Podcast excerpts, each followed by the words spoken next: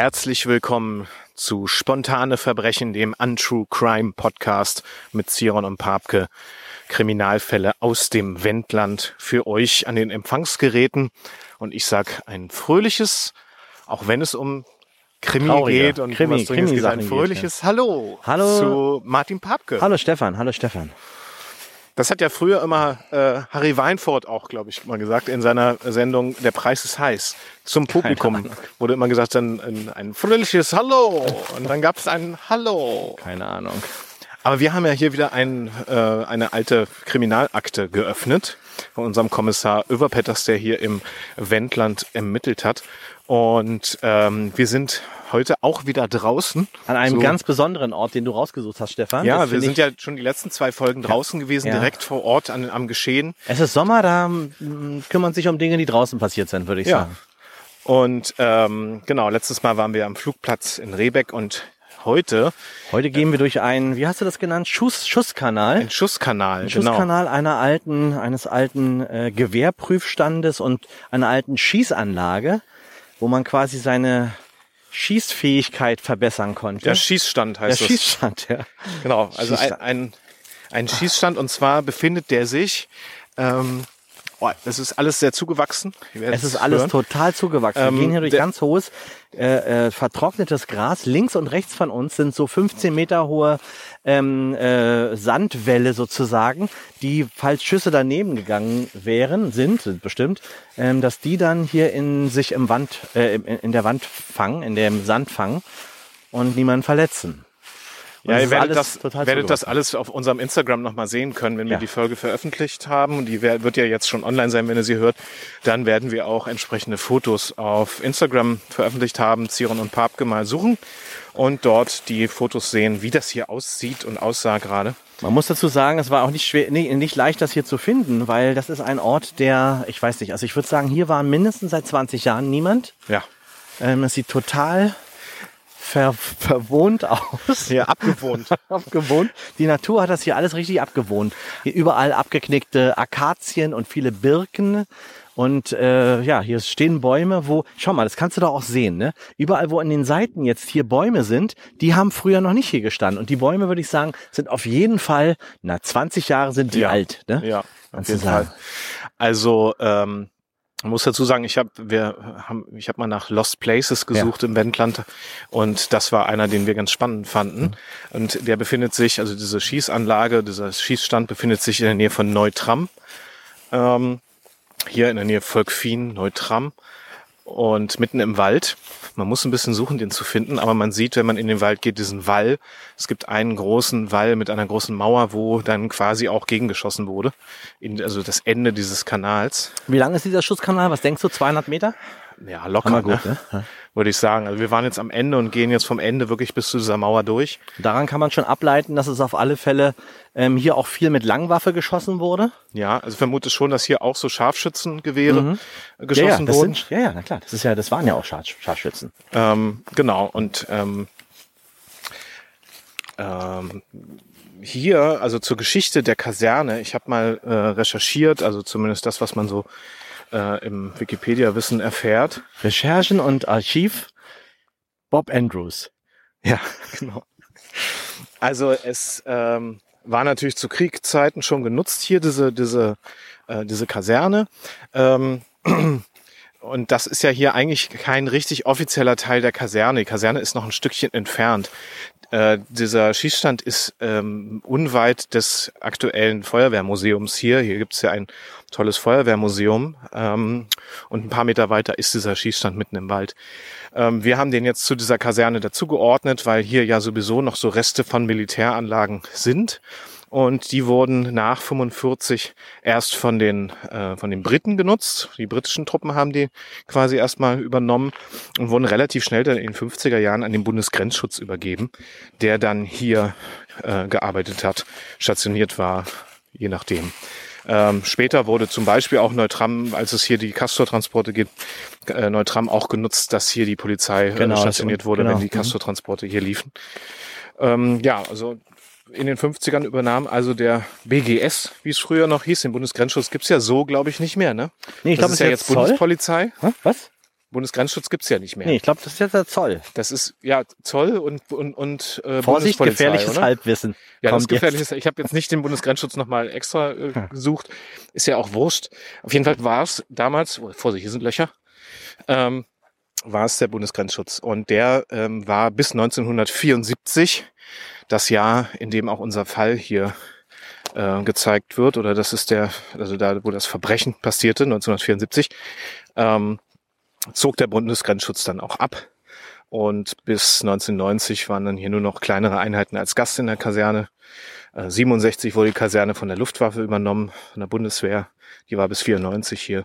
Und so weiter und so weiter. Wir sind aber im Jahr 1974 und äh, wollen diese Folge mal damit beginnen, dass wir mal berichten, was eigentlich das Verbrechen war. Was ist eigentlich passiert ähm, in diesem Jahr hier an diesem Schießstand. Ja, wir laufen jetzt genau darauf zu. Wir haben noch ungefähr 50 Meter bis zum Ende dieses Schießstandes. Äh, Das muss man sich so vorstellen, dass eine riesengroße Betonwand, die mit Holz verbrettert ist. Wahrscheinlich, wenn wir jetzt da schauen würden, würden wir dann noch jede Menge Kugeln in, den, in dem Holz sehen. Ähm, und kurz davor ist eine Mechanik in der Erde eingelassen, die man wahrscheinlich per Hand oder auch per Motor aus dem Boden nach oben fahren kann. Und zwar sind da vier ähm, vier solche äh, ähm, Schilder zu befestigen, wo man dann, ähm, na wie sagt man, so eine Schießertrappe dran dranhängen konnte. Richtig schwere Mechanik. Große, wahrscheinlich eine große, entweder wirklich Puppen oder ähm, ich vermute eher so, ähm, naja, Zielscheiben, sagt große man. Ne? Zielscheiben. Genau. Also nicht nur diese kleinen Ganz Dinger, groß. sondern richtig, ich glaube so Menschen, Hm? wo, äh, wo man wirklich so auf eine Silhouette schießt. Ne? Ja, kennt man ja auch so aus so amerikanischen Filmen, dass man Mhm. dann so sieht, hier, weiß so ich nicht, Kopf, fünf plötzlich. Punkte. Ja, genau. Und Die, so, ja, die haben ja dann Fuß, meistens so ganze. Städte aufgebaut, wo die dann plötzlich um die Ecke klappen. Ne? Ja. Das ist hier äh, quasi nicht ganz so. Hier ist es halt wirklich unten so eine Anlage, wo ich glaube, so drei Schächte, das könnt ihr auch auf Instagram nochmal sehen. Ich habe da Fotos hochgeladen, wo man diese Mechanik auch nochmal sieht. Man kann von der Seite da reingehen. Das ist so ein bisschen wie so ein Bunkerzugang. Und äh, damit die Leute da rein konnten, also unterhalb der Mechanik, um diese Sachen aufzuhängen und so, äh, und dann geschützt waren vor den Kugeln. Und oberhalb äh, ploppte das dann wahrscheinlich auf. Ähm, was war das Verbrechen, Martin? Ja, ähm, also Kurt Överpetters, der Kommissar, ähm, der diesen Fall, auch diesen Fall äh, lösen sollte, ähm, wurde hierher gerufen in der Nacht, weil ein angeblich ein Unfall passiert ist. Ähm, er kam hierher, ist so wie wir gerade äh, gegangen sind durch den Schusskanal mit seinem Fahrrad auf die ähm, auf das Ende des Schusskanals zugelaufen und sah dort eine männliche Person, einen Mann hängen, der an einem dieser Mechaniken äh, festgebunden war, und zwar mit Handschellen, ähm, an allen, also an allen Gliedmaßen, ähm, wie Jesus Christus, so ungefähr. Der Kopf hing und ähm, es war ein glatter ähm, äh, Blattschuss, wollte ich gerade sagen, aber nein, es war ein Kopfschuss. Also Kopfschuss, ja. der junge Mann äh, von 23 Jahren, der hier ums Leben kam, wurde quasi äh, exekutiert, kann man sagen. Ja. Also es sah natürlich auch nach ähm, Vorsatz aus, natürlich. Also es jetzt war wahrscheinlich eher nicht Zufall, dass er daran gekettet wurde, Der wird sich dann nicht selber angekettet haben können. sondern Und, man hat ähm, ihn ja, dort befestigt. Und die Frage ist, Wir klettern jetzt hier Wie? gerade hoch, darum ächzen wir ein bisschen. ja, die Frage ist, wie ist er da hingekommen, wie wurde er da dort befestigt oder wer, wer hat ihn da befestigt? Man sieht jetzt gerade, weil wir sind jetzt gerade auf dieser äh, Plattform, man sieht, es gibt hier drei solcher Mechaniken, die hier hochgefahren werden können. Es sind hier so Ketten und Räder und ähm, Richtig schweres Gerät, kann man sagen. Ja, ist ist das, schon ne? richtig, richtig, äh, eine richtige Vorrichtung, richtig dolle. Ja, so ist es gewesen. Kurt Overpetters kam hier an und hat dann ähm, angefangen zu ermitteln. Gut, dann springen wir mal zurück zu den Menschen, die unter Umständen etwas zu tun haben mit diesem vermeintlichen Verbrechen. Ja, 1974, es ist äh, April, der 1. April. Man macht seine Scherze, auch in der Kaserne in Neutram. Das hat ja Ähm, auch eine große Tradition auch im Militärischen, dass man da die Scherze ein bisschen aufs auch ähm, hochtreibt. Ne? Ja, vor allen Dingen so die Neulinge, ne? Und äh, unter anderem gibt es einen Neuling in der Truppe, der also quasi jetzt als Offiziersanwärter, so habe ich das jetzt rausgelesen, ähm, vor Ort war und hier eingesetzt wurde beziehungsweise ausgebildet wurde. Und äh, der war Offiziersanwärter, der war quasi ein Grenztruppjäger äh, des Bundesgrenzschutz. Das ist einer, der so einen silbernen Stern hat auf der Schulter. Genau. Ähm, und der wurde hier empfangen, unter anderem eben von den Offizieren, von den äh, Leutnants, Leut Leutnante, wie sagt man, Leutnants? Den Leutnants. Und den Oberleutnants. Ähm, und natürlich gab es hier auch einen Stabsoffizier, Stabsoffizier, So. Stabsoffizier. Und der war hier im Rang eines Oberstleutnants vor Ort. Hätte ich vielleicht ein bisschen größer ausdrucken sollen. Das, ähm, das war aber schlecht, war irgendwie schwer zu, zu kopieren. Ja, das ist, äh, ist okay. Das ist ja auch alles Schreibmaschine noch gewesen von dem Ja, ja. Petters. Du hast das ja wieder nur mit dem Handy abfotografiert. Ja, ja, genau. Und das hätte ich vielleicht ein bisschen anders machen sollen. 1974 war ein Jahr, in dem im Radio, das finde ich ja immer ganz spannend und ihr kennt ja vielleicht auch schon unsere offizielle Spotify-Playlist von Spontane Verbrechen, wo ja die Musik, die wir hier erwähnen, auch auftaucht. Eine wilde Mischung. Ähm, das war 1974 das Jahr, wo unter anderem Kung Fu Fighting in den Charts war. Everybody was Kung Fu fighting. as fast as lightning, Und Kung Fu. Fighting, Ja. Fighting passt ja hier auch irgendwie ganz Ja. gut zum, zum Bundesgrenzschutz. Ähm, interessanterweise, das ist nur mal so am Rande, ähm, ein Hit, der in fünf Minuten geschrieben wurde. Der Komponist hatte mal gesagt, den Song habe ich in fünf Minuten geschrieben. Und es ist, damit ist der reich geworden. Also wirklich, äh, hat sich auch keine Platte gemacht. Also, der hat ja daraus dann jede Menge Platten gemacht. Ja, da schön ist, dass du Schöner- auch noch mal einen Wortwitz gemacht Schöner hast. Wortwitz. So, jetzt überlege ich gerade, ob wir hier ein Plätzchen finden, wo ein bisschen Schatten ist, sonst kriege ich hier gleich einen Rappel. Äh, lass uns mal wieder runtergehen, weil ich finde es hier echt ein bisschen slippery. bisschen gruselig auch ja, einfach. auch gruselig. Wenn du auch. jetzt hier reinstürzt, dann seht ihr gleich die Fotos auf Instagram, wenn Martin abgestürzt ist und das die letzte Folge von Spontanen Verbrechen war. Ich kann ja mal ganz kurz mal reinführen nochmal in diese Zeit. Und zwar war das, wie gesagt, der, der 1. April 1974. Und es waren die letzten 14 Tage, in denen diese Kaserne noch vom Bundesgrenzschutz ähm, geführt wurde. Äh, man war ganz groß beim am Aufräumen, am Wegfahren. Alle alle LKW und so weiter hatten schon das Gelände verlassen. Es sind hier riesengroße Hallen auf dem Gelände, wo man äh, Panzer und was weiß ich, wo alles reinpasst, wo ja sogar auch Flugzeuge mal drinne waren. Ähm, und das war sozusagen so eine Aufbruchsstimmung, so eine Endstimmung, weil auch der Bundesgrenzschutz jetzt vor großen neuen Aufgaben stand. Ähm, und gerade auch die jungen Männer, von denen wir jetzt gleich berichten werden, vor großen Aufsp äh, äh, Aufgaben standen. Denn sie hatten hier ihre Ausbildung äh, absolviert und sollten nun in aller Herren Länder, nee, nicht in aller Herren Länder, in alle, äh, Alle, aller Herren Grenzen. in aller, in aller, in aller, ähm, in alle Himmelsrichtungen verteilt werden, um dort ihren Dienst zu, ähm, zu beginnen als Grenzschützer.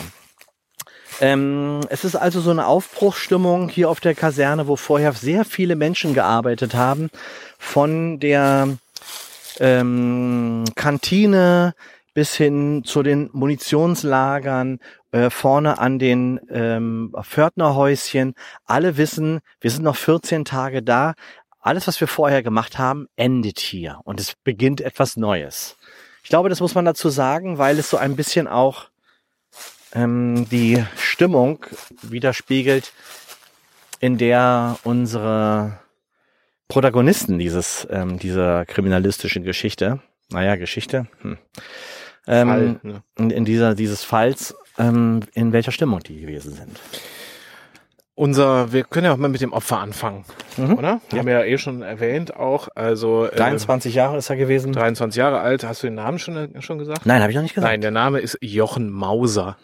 Jochen Mauser, 23 Jahre alt, ist das Opfer ähm, des Verbrechens, was dann zwei Wochen später am 13. April, am, an einem Freitag, dem 13. April, äh, hier am Schießstand in Neutram stattfand. Müssen dazu noch mal sagen, dass wir die Namen sind nicht die Originalnamen der ähm, der Menschen, über die wir hier reden, sondern die sind sehr ähnlich und von uns verändert. Aber es ist ein bisschen leichter, die Geschichte zu erzählen, indem man halt vollständige Namen äh, äh, nennt und nicht immer sagt Jochen M. zum Beispiel. Genau. Jochen M. aus Karlsruhe. Die sind ja alle, alle, die, über die wir jetzt hier reden, sind ja keine Wendländischen, keine Wendländer gewesen, sondern alles Leute, die hierher gezogen sind. Außer die Menschen in der Kantine natürlich. Hier in der Kaserne meinst In du? der ja. Kaserne, ja. Mhm. Ja, das stimmt. Ähm, Jochen Mauser in der Ausbildung, beziehungsweise jetzt auch schon am Ende. Fertig, ja. und ähm, genau, es gab die Abende, wo, an denen man äh, zusammenkam nach der Ausbildung, in denen man sich hier auch ähm, langweilte, so muss man es ja auch sagen. Äh, Weil es ist ja quasi mitten im Wald, es ist quasi drumherum nicht wirklich was. Man hat vielleicht noch Dannenberg in der Nähe gehabt. Da gab's noch eine Diskothek am Wochenende mal, das war das Tambourin damals. Mhm. Also da ist man wahrscheinlich noch hingefahren. Da sind man wir zum hin, da ist man hingefahren zum äh, so Resteficken, haben sie gesagt. Ja, was ist denn? Ich wollte Schwofen sagen. ja, war ja auch, aber Ja. Resteficken. ja, okay. Ist so, was soll ich Sachen? Also das ist so, macht man's, also so hat man's damals halt gemacht. Ja, so stand es ja auch in der Akte, Genau, genau, so. ja. So, das war die Aussage. Ja, also das äh, wurde natürlich gerne in Anspruch genommen. Außerdem gab es ja auch Schafhausen. Wenn ich jetzt nochmal an unsere Folge erinnern darf, Freud und Leid in Schafhausen, haben wir ja hier auch aufgenommen.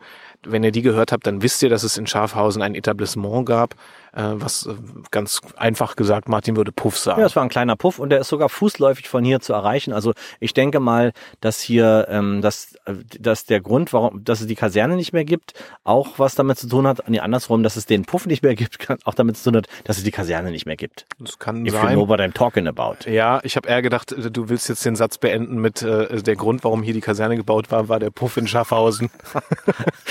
Wäre natürlich auch irgendwie cool gewesen. Und ist auch, glaube ich, wahr. Ja, ist, wahrscheinlich ist es so. Wissen wir nicht. Auf jeden Fall war das auch ein. Ort, den, äh, den hier die äh, Grenzschützer auch gerne aufgesucht haben. Die waren ja auch äh, sehr lange von ihren Familien und von ihren äh, PartnerInnen ähm, getrennt in ihrer Ausbildung. Und ähm, deswegen hat man das natürlich auch aufgesucht. Ähm, unter anderem ja auch äh, Jochen Mauser, der ähm, immer mitging, wenn die Kameraden, sagt man eigentlich Kameraden? Ja. Wenn die Kameraden unter anderem entweder nach Dannenberg ins Tambourin fuhren oder nach Schaffhausen. Ja. Ja, oder wo auch immer. Oder wo auch immer nach Die haben auch andere oder- Freizeitaktivitäten. Nee, die haben nur das gemacht. also, das ist eigentlich so der, der Stand, den sie, den sie gemacht haben. Ähm, man begann, also man begab sich also regelmäßig äh, ähm, auch aus, aus der Kaserne heraus nach den Ausbildungen, um, sagen wir mal, seine, heute würde man vielleicht sagen, seine toxische Männlichkeit zu zelebrieren. Ne? Kann man das so sagen, Martin? Ja, absolut. Und ich denke auch, das ist ja alles junge Männer gewesen, die in eine militärische Ausbildung, äh, sich eine militärische Ausbildung ausgesucht haben. Die haben, glaube ich, auch schon Bock gehabt auf so männliche Sachen, so also so äh, ja Mann sein, bewaffnet sein, Ja, das- äh, scharfer ja. Blick, irgendwie so. Also ne? das Männlichkeitsideal Ja. war 1974 auch noch ein anderes, als es vielleicht heute ist. Mhm. Äh, Und das trifft natürlich auf eine Gruppe, die, äh, die hier natürlich nochmal ganz anders angebunden ist mit Waffen und mit ähm, quasi militärischen Strukturen. Ähm, Jochen fand schwer in diese Truppe rein. Sehr schwer, Es ja. war eine Gruppe, die sehr eingespielt war, die hier Mhm. auch schon länger war. Die Ausbilder kannten sich schon sehr lange und man wusste schon, es wird eine harte Schule werden. Man muss dazu sagen, Jochen ist ja auch, der hat ja in Karlsruhe angefangen mit seiner Ausbildung und ist dann hier dazugekommen, quasi auf den letzten, ich glaube das letzte halbe Jahr dann noch. Und äh, der Grund, warum er in Karlsruhe weg musste oder weg wollte oder weg konnte, wie auch immer, der spielt ja auch nochmal eine Rolle. Ähm, warum er jetzt nach Neutram ins Wendland äh, an Arsch der Heide sozusagen geschickt wurde. Das war ja hier ähm, Zonenrandgebiet und hier war ja nun wirklich auch äh, der Hund begraben. Ja, und er hatte einen Verbündeten in dieser schweren Mhm. Zeit. Ja. Also Kameraden haben ja später auch vor Gericht ausgesagt, er tat sich natürlich auch schwer. Er wollte unbedingt Bundesgrenzschützer werden. Er war auch ein guter, ähm, ich will mal Soldat sagen, aber Mhm. es ist ja quasi ein Polizist, oder? Ich glaube auch, ja. Also Mhm. ist ja kein Soldat. Ja. Ich glaube, jetzt sagt man Oder? auch Bundespolizist. Jetzt sagt man Ja, Bundespolizist. ja, aber ne, also er war, also er war ein guter, ein Kamerad. ein guter Er war ein guter Kamerad, war Kamerad. eben einfach ein guter Kamerad. Also sportlich, durchtrainiert, am Kämpfen. Er wollte immer auch noch mal mehr, war auch sehr ehrgeizig. Er wollte sich beweisen, kann man sagen. wollte auch, ne? und genau musste sich auch beweisen in diesem Kontext vor den alten Hasen und äh, war aber trotzdem immer einer, der doch eher schmal war, äh, ein bisschen schwächlich aussah. Mhm. Dabei war er natürlich ein super Athlet, also Ja. war sehr schnell und flink. Ja, also auf den, auf den Bildern muss man sagen, wenn man jetzt mal diese vier Leute, von denen wir hier sprechen, sieht, da sieht er, äh, er sticht heraus auch irgendwie durch einen gewissen Glanz, finde ich. Also er Ja. strahlt irgendwie auch so eine, so einen Mut aus, finde Er ich. hat so ne? ein volles Haar, Mhm. so ähm, schön zurückgekämmt und so. Mhm. Also das sah schon auch schick aus, Mhm. muss man Ja, sagen. ja, gut aussehen natürlich. Äh, aber im Gegensatz zu ähm, den anderen war er eigentlich eher der Filigrane. Mhm. Die anderen, da waren jetzt also noch unter anderem so richtig so Brecher noch dabei, Mhm. so muss man sagen, so so Kraftsport. Kampfschweine. Kampfschweine. So richtig so, genau, mit Ja. Glatze Ja. und richtig Mhm. schwere Jungs, eigentlich kann Ja. man sagen. Aber Tätowierungen kann man nicht sehen. Okay, die haben jetzt auch hier alle ihre ähm, äh, Uniformen an. Aber ähm, Tätowierungen waren damals auch noch nicht War, so. glaube ich, glaube ich, durfte man, glaube ich, auch gar Mm, nicht. Ja, stimmt. Und sichtbar sowieso nicht. Ja, sichtbar sowieso nicht und ich glaube, das war schon auch ein Kriterium, wo man da nicht genommen wurde. Jetzt erzähl mal von dem, äh, Naja, pass von auf. seinem Buddy. Ähm, Jochen Mauser hatte aber einen Verbündeten oder einen mittler, also konnte man sagen, er hat sich angefreundet, auch unter Mhm. anderem eine sehr enge Verbindung ähm, mit dem Kameraden Jens Junge. Jens Junge war in seinem Alter, war etwas länger schon da als er und der war im Dienstgrad eines, äh, eines Fähnrichs Mhm. unterwegs. Das ist einer mit einer silbernen Litze und einem silbernen Stern, lese ich hier gerade, Mhm. falls das irgendwie hilft. ja. Wir sind ja beide keine Militaristen, darum wissen wir, ich habe Zivildienst gemacht, ne? Ich auch, ja. Ja. Du auch? Ja, ja. Weiß ich gar nicht Elf. Monate Altenheim. Ja, ich war, äh, habe in einem Heim für geistig und mehrfach Behinderte gearbeitet. Das war richtig geil für mich, muss ich sagen. Gut, wir wollen nicht wieder abschweifen, sonst kriegen wir wieder einen Rüffel. Ich, ich möchte Ähm. gerne abschweifen. Ich werde heute, mein Ziel ist heute, so viel wie möglich abzuschweifen. Ich will ein Ja. einziger Abschweif sein. Die HörerInnen, die das nicht mögen, die haben wir eh schon verloren. Ähm, also Jens Junge war also sein quasi Verbündeter im gleichen Alter, war schon einer, der natürlich sehr kräftig rüberkam, Mhm. ähm, schon einer, der so ein bisschen handfester rüberkam Mhm. und nicht so filigran wie, wie Jochen Mauser. Ähm, Eher wie so ein, wie so ein, ich will nicht sagen wie ein Bauer, wie ein Landwirt, sondern eher wie so ein, ja, wie so ein, so ein, so ein, so ein, so ein, so Arbeitertyp irgendwie, so, ein- so ein bisschen so handfest. handfest, ja. Starken Händedruck, Mhm. hat auch große Hände, während Ja. ja, äh, Jochen Mauser eher filigrane, lange, dünne Finger Mhm. hatte.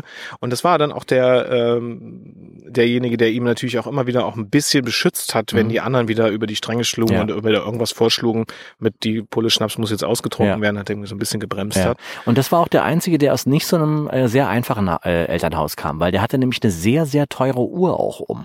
Mhm. wie man auf dem Foto auch sieht. Der hatte irgendwie, der kam ein bisschen aus einem aus einem anderen Elternhaus. Dass der diesen diesen Job äh, äh, angestrebt hat, hat glaube ich noch mal andere Gründe gehabt Ja. auch. Ne? Es war dann auch so, dass ähm, Jochen Mauser, also seine Kompetenzen wurden natürlich auch erkannt von den Ausbildern und er wurde dorthin trainiert, dass er ähm, zu den Scharfschützen kommt. Richtig, ja. Er wollte Mhm. auch immer zu den Scharfschützen kommen und äh, übte also hier in der Neutram in der Kaserne oder auch im Schießstand fleißig mit diesem Scharfschützengewehr SP66. Was Ach guck mal, er ist auch der Einzige auf dem Bild ohne Brille, ne? Der Ja, hat der- wahrscheinlich richtig gute Adleraugen gehabt. Ja, die anderen sieht man auf diesem Bild, also er hat dieses äh, SP66 in der Mhm. Hand, das ist ein Scharfschützengewehr. Ähm, können wir bei Instagram auch mal verlinken, dann seht ihr mal, wie diese Waffen aussehen. Und Hm, Weiß äh, ich nicht. doch, das geht um Verbrechen, da muss man auch mal Waffen zeigen. Weiß ich nicht. Und die anderen haben hier so eine teilweise eine MP1 oder eine MP5, also eine Maschinenpistole in der Hand. Die MP5 ist, glaube ich, bis heute noch im Betrieb beim Bundesgrenzschutz oder bei, bei den Bundespolizisten. Die Das immer hoffentlich keine Frage an mich. Nee, ich weiß es. Ach so. Das ist die MP5. Hm. Wer, wer mal Counter-Strike gespielt hat, so wie ich damals, als ich Jugendlicher war, ich habe gerne die MP5 benutzt einfach. Weil, Mhm. Ja. Ähm, und einige haben auch die P7 in der Hand, das ist die Handfeuerwaffe. Mit diesen Waffen wurde hier hauptsächlich umgegangen und äh, geübt. Und äh, Jochen war einer der wenigen Scharfschützen mit dem SP66. Ähm, da wurde natürlich immer auch wieder gesagt, so die Scharfschützen sind die, die ja immer in sicherer Entfernung irgendwo sitzen und gar nicht in den Kampf gehen. Mhm. Während die anderen ja vorne wirklich am Mann, Den Arsch, den Arsch riskieren, ne? genau, am Mann sind, also äh, wirklich äh, richtig auf die Fresse kriegen oder austeilen, muss man sagen. Die Scharfschützen irgendwie von irgendeinem, so, früher hat man immer gesagt, irgend so ein, such dir einen hohen Punkt, wo du snipern kannst. Mhm. Ja. Ähm, ja, das hat er natürlich hier trainiert. Diese Verbindung zwischen Jochen und Jens hat sich in diesen, äh, in dieser wenigen Zeit, die wir eigentlich hier zusammen waren, Ja, ungefähr ein aber halbes ziemlich- Jahr war das ja, ne? Ja, aber ziemlich schnell auch intensiviert. Mhm. Man hat sie oft gesehen, dass sie eigentlich immer ihre Freizeit auch miteinander verbracht haben. Mhm. Viel gequatscht und so. Mhm. Also auch zusammen Sport gemacht haben und auch im Wald waren Joggen und so. waren. Auch viel alleine unterwegs, während ja Jens immer noch die Anbindung an die Gruppe natürlich noch gesucht hat. Der wollte ja auch nicht ausgeschlossen werden, Mhm. während Jochen das eigentlich egal war, weil der sowieso schon tendenziell ein bisschen ausgeschlossen wurde, weil Mhm. er eben einfach anders war als die anderen. Nun Ja. vermutete man natürlich auch schon in dieser Zeit, dass die beiden nicht nur Kameraden nicht nur Kameraden sind. Jetzt habe ich hier eine, Naja, Wespe, das ist natürlich- eine Wespe am Mikro. Ja, hört ihr die Wespe? An Stefans, Stefans Moment, Buschel ist eine kurz. Wespe. Wir schweifen ab, aber das liegt jetzt diesmal an der Wespe. Hau mal ab. Geh mal weg. Dankeschön. Ja, ich meine, das ist natürlich auch äh, ganz gängig, dass in solchen Zusammenhängen immer schnell gesagt wird äh, und auch damit rumgespielt wird und und und verarscht wird, ähm, dass dass die Leute sagen, äh, hier du Homo und so weiter. Ne? Ja, man muss ja auch Aus sagen, Spaß, es, ne? es ist Aber- aber, auch ja, naja. Spaß. Das Mhm. Problem war ja 1974 haben wir ja auch noch ein ganz anderes gesellschaftliches Klima, vor Mhm. allen Dingen auch hinsichtlich der Homosexualität. Ja. Das war ja selbst in den 80ern, Ende der 80er immer noch schwierig, auch für Homosexuelle, weil ähm, das einfach überhaupt, man kann das ja gar nicht vergleichen. Die wurden ja auch in sämtlichen Bereichen auch ausgegrenzt. Und ähm, das in so einem militärischen Kontext oder in so einem Polizeikontext war 1974 wahrscheinlich der Spießrutenlauf schlechthin, wenn das rausgekommen wäre oder Mhm. rauskam. Die beiden wurden damit aufgezogen. Die haben das Spiel mitgespielt, wussten aber auch, auf welches gefährliche Terrain sie sich begeben. Wenn sie das irgendwie zugeben würden, offen leben würden, wie auch immer, das wäre ja undenkbar. Ich glaube, sie hätten wahrscheinlich hätten sie sofort ihren Job verloren oder was auch immer. Ich weiß gar nicht, wie das damals war äh, im, im, beim Bundesgrenzschutz, ob das offen gelebt werden durfte. Ich glaube eher nicht. Ich ne? glaube nicht. Also 1974 ganz, ganz gewiss sogar auch nicht. Nee, also das, das, ich glaube, das Okay, dann kommen wir mal zu dem nächsten. Viktor Martinovic. Viktor Martinovic war einer, ähm, der sah so ein bisschen aus wie so ein, ähm, ich würde mal, mein erster Eindruck war so, ich dachte, der sieht aus wie ein Rennfahrer. So dunkle Haare, eine ganz spitze Nase, so einen, ähm, so ein, so Koteletten, so ein bisschen italienisch irgendwie. Und Viktor Martinovic war so ein bisschen der Redelsführer des Ganzen. Der hat immer gesagt, wer gut ist, wird vernichtet. Das war so sein, sein Job, äh, sein, sein, sein Spruch. Der kam rein und hat statt morgens, Guten Morgen zum Beispiel in der Kantine, hat er gesagt, wer gut ist, wird vernichtet. Der war so, der hat immer so ähm, die Stimmung an sich gerissen, hat le- alle Leute angepackt, auf die Schultern gepackt, in Schwitzkasten genommen. So ein bisschen lustig, aber auch immer so ein bisschen hat sich, Agro, ne? Bitte? Bisschen agro. Bisschen agro, bisschen agro. Der war immer so auf 180 irgendwie. Es wurde auch vermutet, dass der vielleicht auch in der Diskothek äh, in, in Dan- Dannenberg hier, dass der da auch irgendwie, äh, da, damals hat man glaube ich Kokain, äh, hat man da glaube ich ver, ver, äh, verköstigt, dass der immer so ein bisschen auch auf Droge war am Wochenende und so. Aber das war, das darum ging es auch nicht. Es war halt, er war halt immer irgendwie Viktor war immer einfach ein bisschen zu viel. Viktor Martinovic war derjenige, der am längsten schon hier in der, in der, von den Vieren, von denen wir jetzt heute berichten, am längsten in der Kaserne war und so ein bisschen immer so getan hat, als, als wenn er der Anführer der Gruppe war. Und ich sag mal, der Mauser und der Junge, die haben sich dem auch, die, die haben halt nicht ähm, ähm, aufbegehrt gegen ihn, sondern die haben sich halt, die haben das Spiel mitgespielt, kann man mal sagen, so, ne? Ja. Und also- er war halt auch immer so einer, der immer dann mit so einem ganz spitzen Finger ähm, den, den beiden so in den Brustkorb gepiekt hat, so ganz, so witzig so ein bisschen und hat gesagt, na du Homo? Und so, aber nur aus Spaß so, ne? Ja, Also, der war ja auch schon, aber ober, der war ja auch schon Oberfan. der war Oberfähnrich, richtig. Also ja. der Mhm. war da schon von den Offiziersanwärtern einmal kurz vorm Offizier. Also der war schon weiter und hat sich damit eben seinen Status äh, ja auch irgendwie genommen und Ja, ja, klar. gesagt so, ne, ich bin schon Oberfähnrich. Was ich immer total schwierig finde, in solchen, ähm, in solchen Gruppen, wo Menschen miteinander auch irgendwie befreundet sind, aber wenn einer eigentlich einen gesellschaftlich höheren Status hat und den quasi äh, immer so ein bisschen in der Gefahr stehen, die anderen, dass er den ausspielen kann. Ne? Also wie so der Chef, der mit seinen Mitarbeitern irgendwie auf Also Party Macht, geht. Machtgefälle. Ne? Genau, so das Machtgefälle, so das ist einfach, das ist einfach äh, total ungesund. Und bei Viktor Martinovic, ähm, äh, der hat das ganz deutlich auch spüren lassen. Wir haben auf dem Foto ja nicht nur Auszubildende gehabt, äh, sondern auch schon welche oder schon einen, der auch schon im Offiziersrang war. Mhm. Und das ähm, war ein Oberleutnant, Oberleutnant Jäger war das, Mhm. ähm, der seine Karriere da im Bundesgrenzschutz äh, machte auch. Der war ähm, auch noch nicht ganz so alt, aber äh, auch derjenige, der immer wieder diese Anbindung auch an die Azubis, sagt man so, Auszubildenden, aus, Ja. so, Da wir das In wissen, Ausbildung. richtig heißt, sagen wir Azubis. Anwärter, Offiziersanwärter. Anwärter, das hört, das hört sich gut an. ähm, auch immer wieder, so wie es auch damals auch nochmal im Militär üblich war, immer so getriezt hat auch, ne? Also ich muss ja immer an, an diesen Film denken, wie, wie hieß der denn nochmal?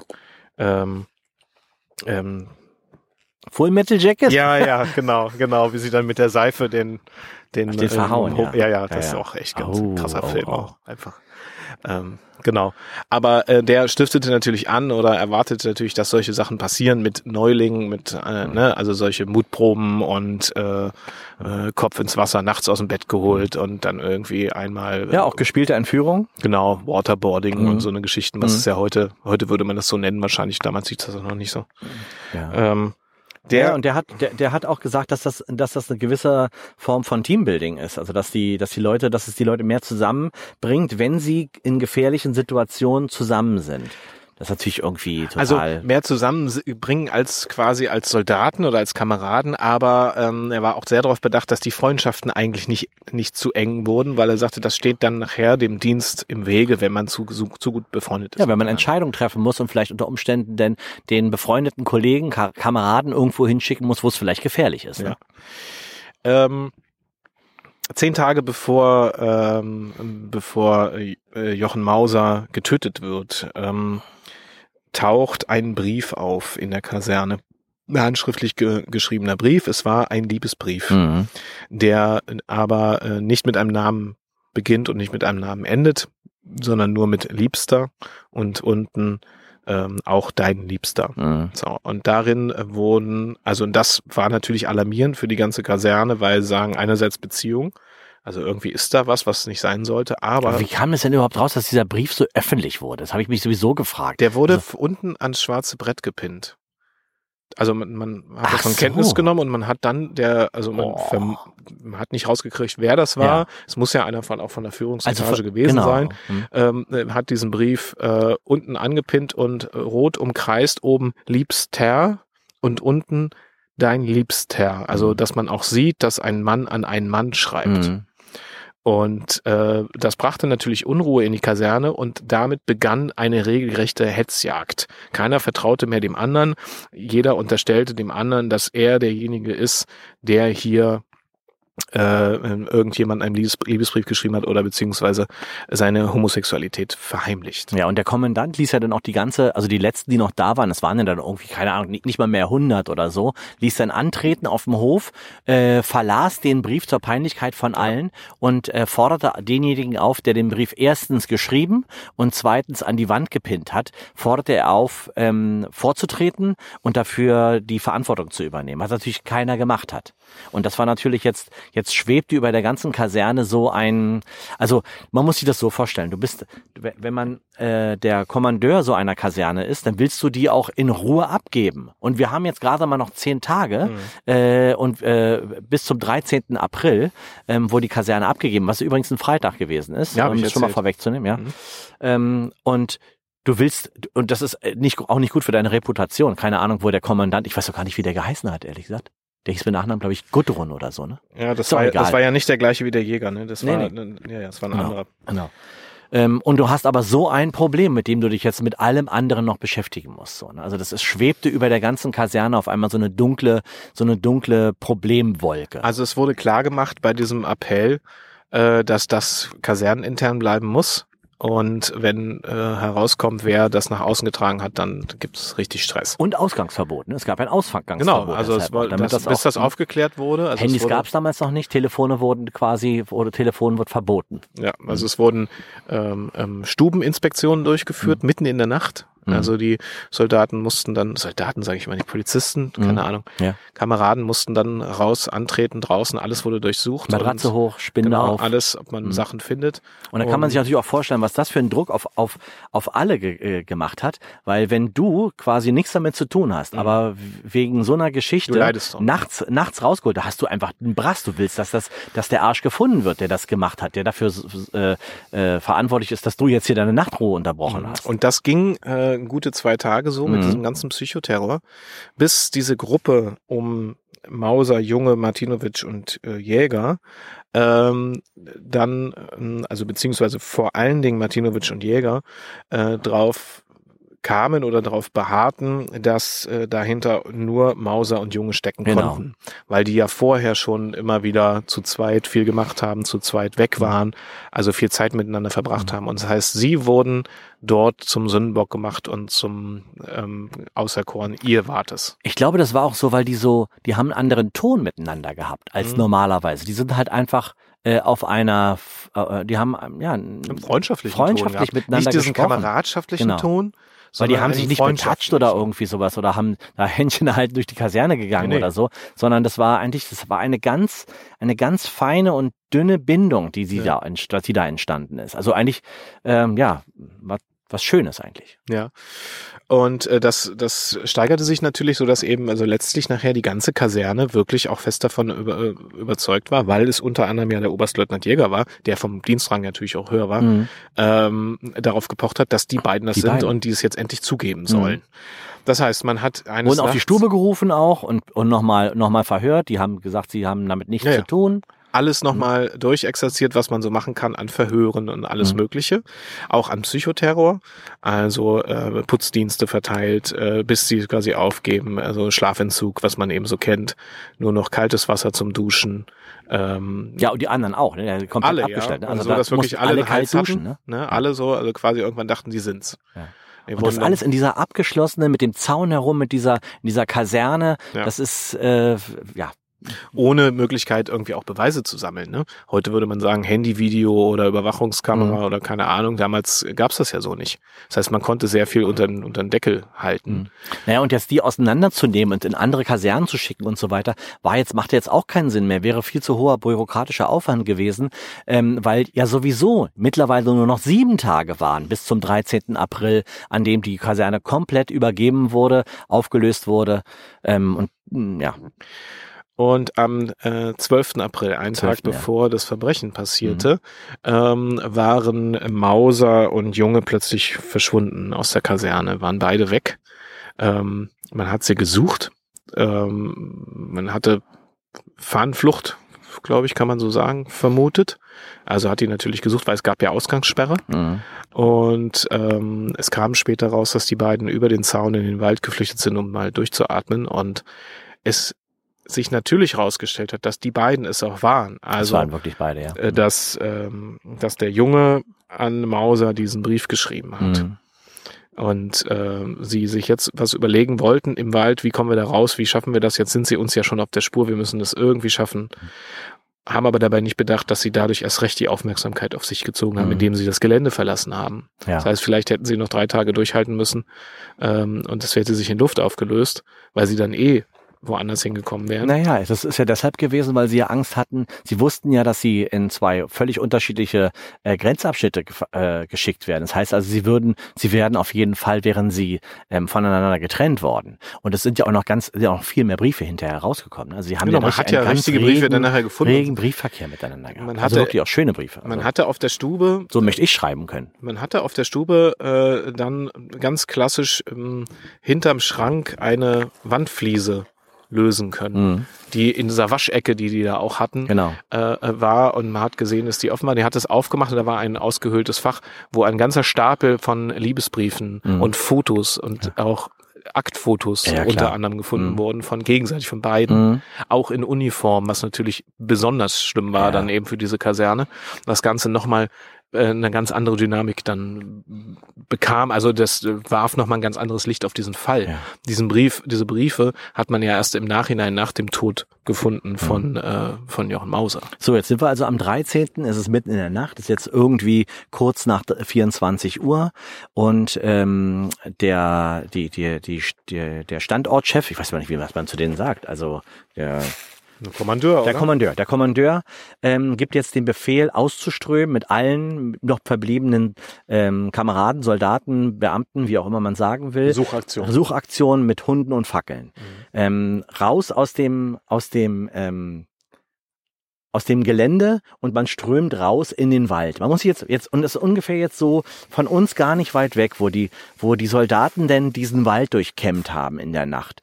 Ähm, es ist jetzt äh, äh, eine sehr trockene Gegend, so ein bisschen eher ähm, so eine wie Heide mit ganz viel Kiefern und So ähm, Sandboden, ne? und Sandboden. Das war jetzt, es war April, da ist es jetzt noch nicht so trocken gewesen, aber diese Ecke hier ist wirklich trocken. Hier wächst nichts außer Gras und Kiefern. Mhm. Und hier ziehen die, zieht jetzt die Meute mit Hunden und Fackeln äh, nachts durch die, durchs Gelände und rufen nach den bei, beiden Mauser, Junge! Und, und versuchen sie zu finden.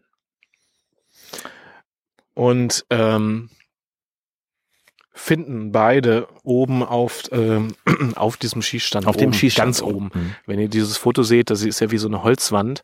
Ähm, und obendrauf saßen die beiden Mhm. ähm, Hand in Hand und warteten quasi auf ihr Schicksal, Mhm. wenn man es so will. Sie haben ja von da oben sehen können, wie die Lichter näher kommen, Mhm. wie die Rufe näher kommen, die Hunde. Das stelle ich mir auch wirklich äh, sehr strange vor. Wenn ich da oben auf der Mauer sitze, da waren ja zu dem Zeitpunkt keine Bäume, wie jetzt auf Mhm. dem Foto zu sehen sein wird, ähm, sondern die sitzen da oben in voller Uniform.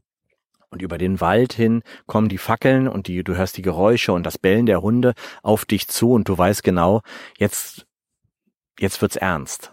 Mhm. Und die Meute ist natürlich, die sind jetzt auch schon richtig über die Tage, in denen sie kalt duschen mussten, Ja, ja, sind aufgeheizt. die ne? sind richtig aufgehetzt aufgeheizt. eigentlich. Genau, genau. Mhm. Und es ist ja auch so, äh, ich sag mal, die haben sich auch gedacht, die sind auf der richtigen Seite, weil warum, was, was wollen die Homos in unserer, in unserer, äh, in unserer, Ja, fühlten sich in ihrer Ehre natürlich Ja. auch verletzt. ja und Und in diesen ganzen Kodexen, Mhm, die genau. so, die so existieren, auch in Mhm. diesem Kontext, im Polizei- und Militärkontext. und ich sag dir, da sind eine ganze Menge Jungs dabei gewesen, die die es besser verstecken konnten, in welcher sexuellen. Davon gehe ich aus. Ja. Ja. also definitiv. Also das kann man ja, sagen wir, im, aus dem Jahre 2022 definitiv ja auch sagen, Mhm. dass das so wahrscheinlich war.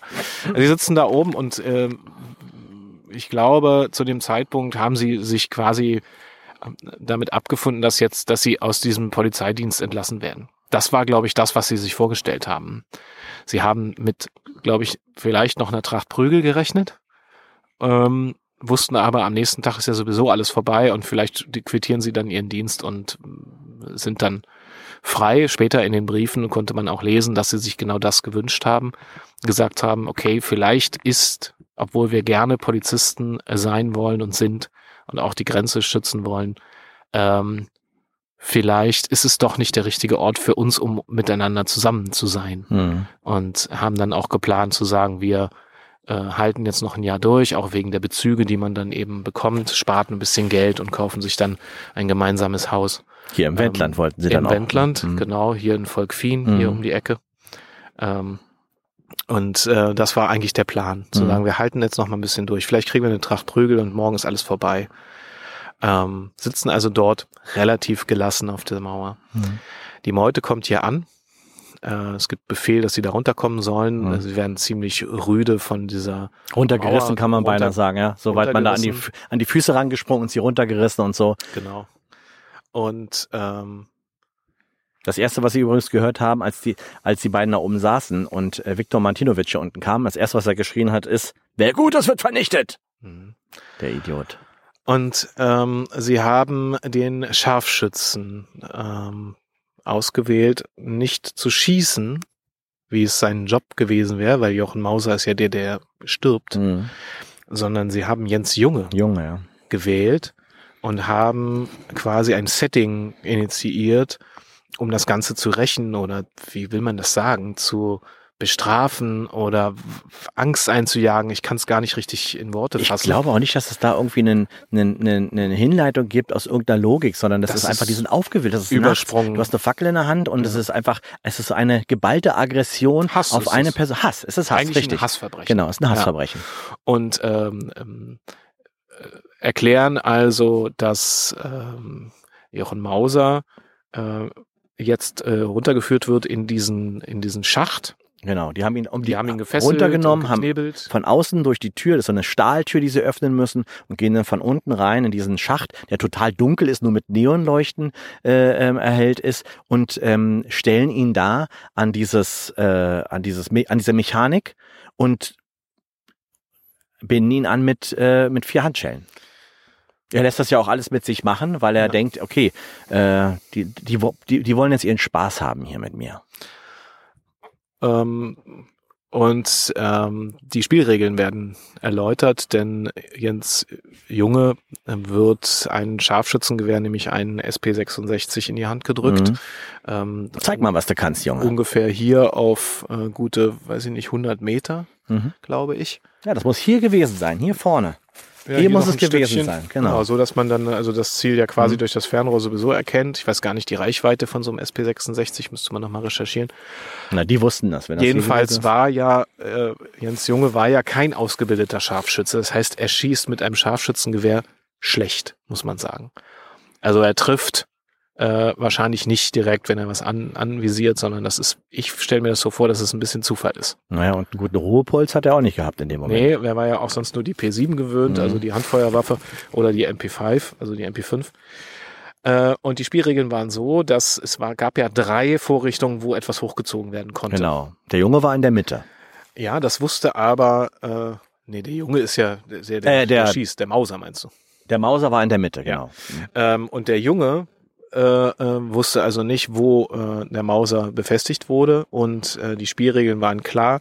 Es werden äh, die ähm, Zielscheiben Das waren ja diese Puppen. Das hochgezogen. waren ja diese Puppen. Waren ja das waren richtige, richtige Puppen, die aussahen wie ne, so ausgestopfte Ja, Puppen. genau, genau. Ja. Kennt man ja so eine dunklen Puppen, Genau. die da hochgehängt werden. Und es waren auf, also einer links, einer rechts Ja. und in der Mitte war der Mauser. Und das perfide an dieser Sache ist, sie haben ihn mit, mit der Waffe an dem Kopf gezwungen dazu, gleich, wenn die Zielscheiben oder diese Puppen hochgezogen werden, äh, zu schießen. Er musste sich entscheiden und schießen, ähm, weil sie ihn damit bedroht haben, ihn sonst zu erschießen. Und hier im Sand äh, des, im Sand von Neutram würde man ihn sowieso nie wieder finden, weil hier ja auch überall alte Munition lag. Man, man macht den Boden am besten gar nicht auf. Deswegen wäre hier sowieso jemand einfach verschwunden. Ähm, man hätte später erzählt, dass die beiden einfach geflüchtet sind. Aufgrund der Geschichte. Die Geschichte hat man in der Hand, man konnte Mhm. alles nachweisen.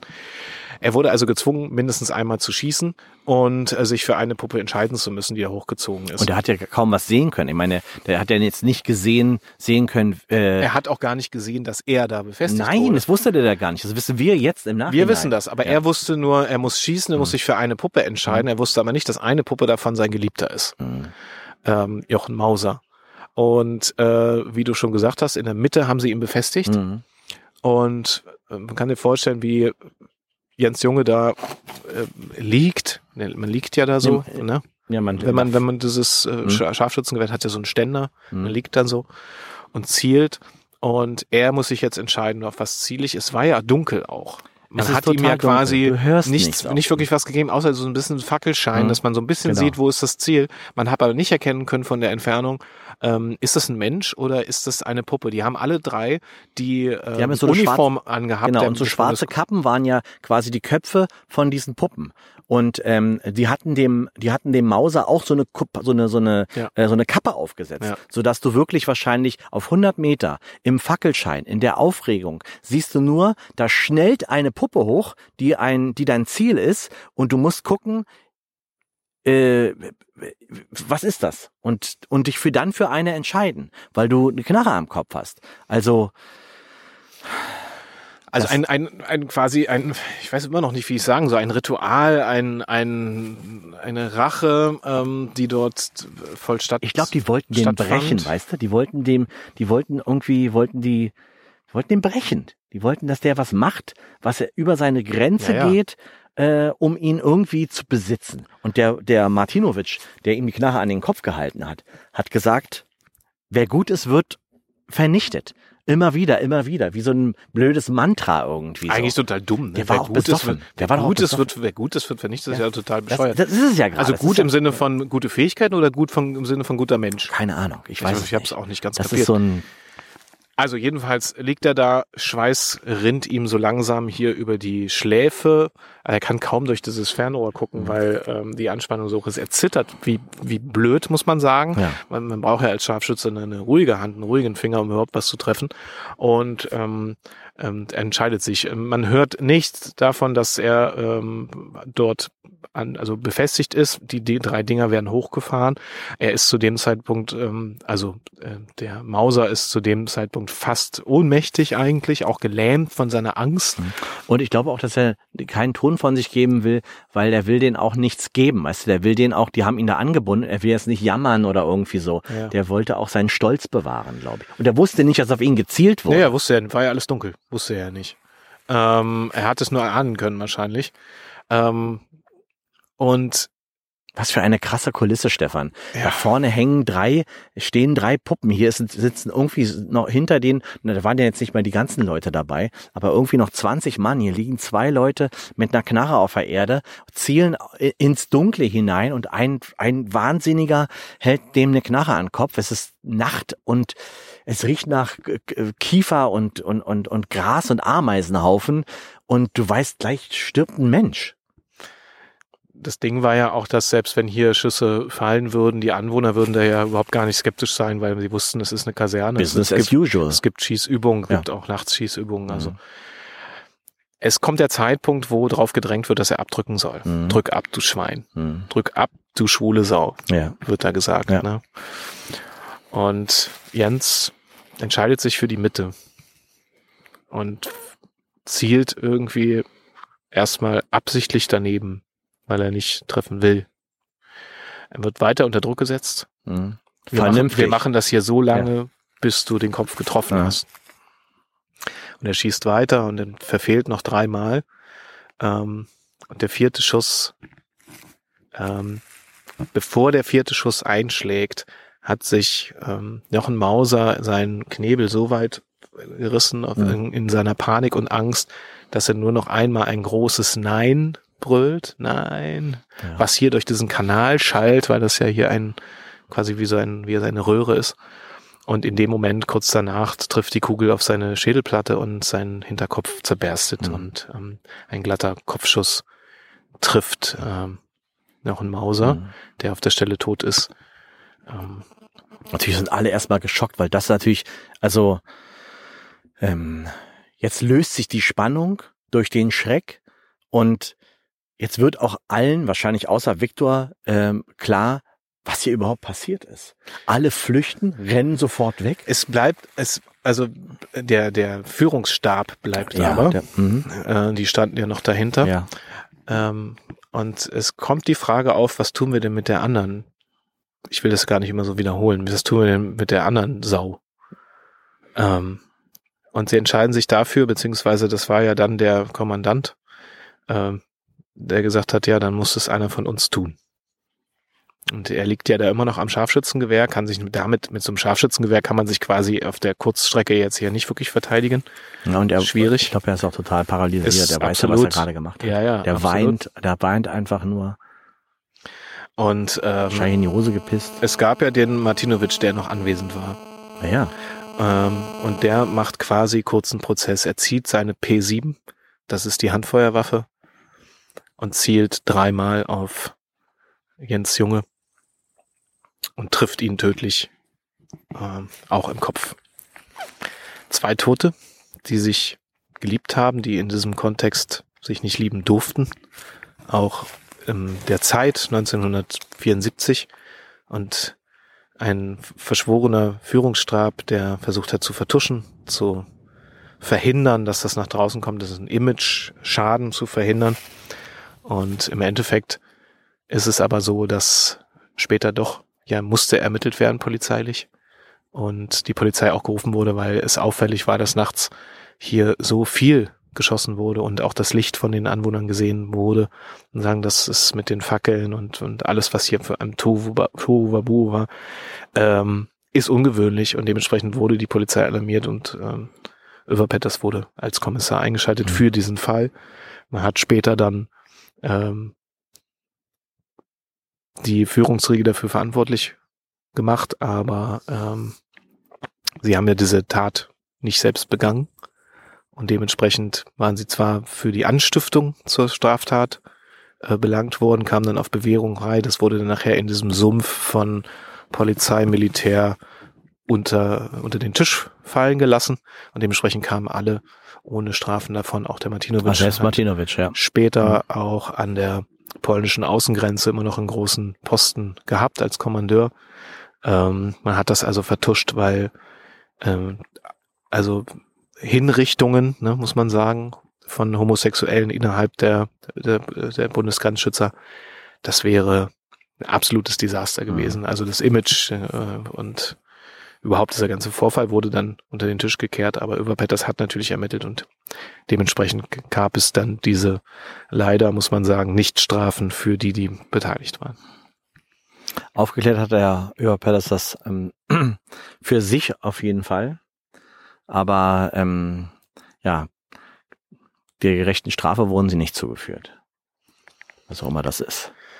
Ja, es ist traurig und äh, wir hoffen, dass sich in den ganzen Jahren bis 2022 jetzt auch echt eine ganze Menge getan hat. Zumindest ist der öffentliche Eindruck so, dass es sich schon verändert hat. Aber hoffen wir, dass sowas natürlich definitiv gar nicht mehr passiert, gar nicht erstmal dran gedacht wird und wir da viel gelernt haben in den letzten Jahrzehnten, muss man sagen.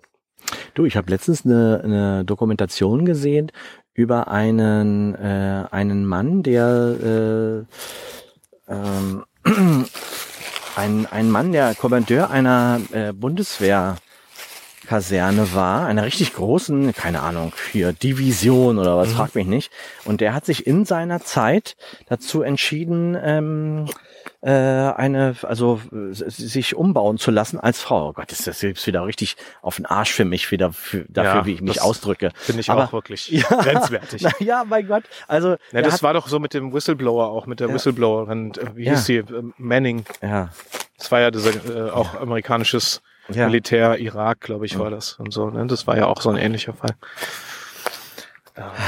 So, jetzt ja, gehen wir wieder zurück. Ganz hier. schön, pff, ganz schön ja. krasser. Ich fand es einen richtig krassen Fall.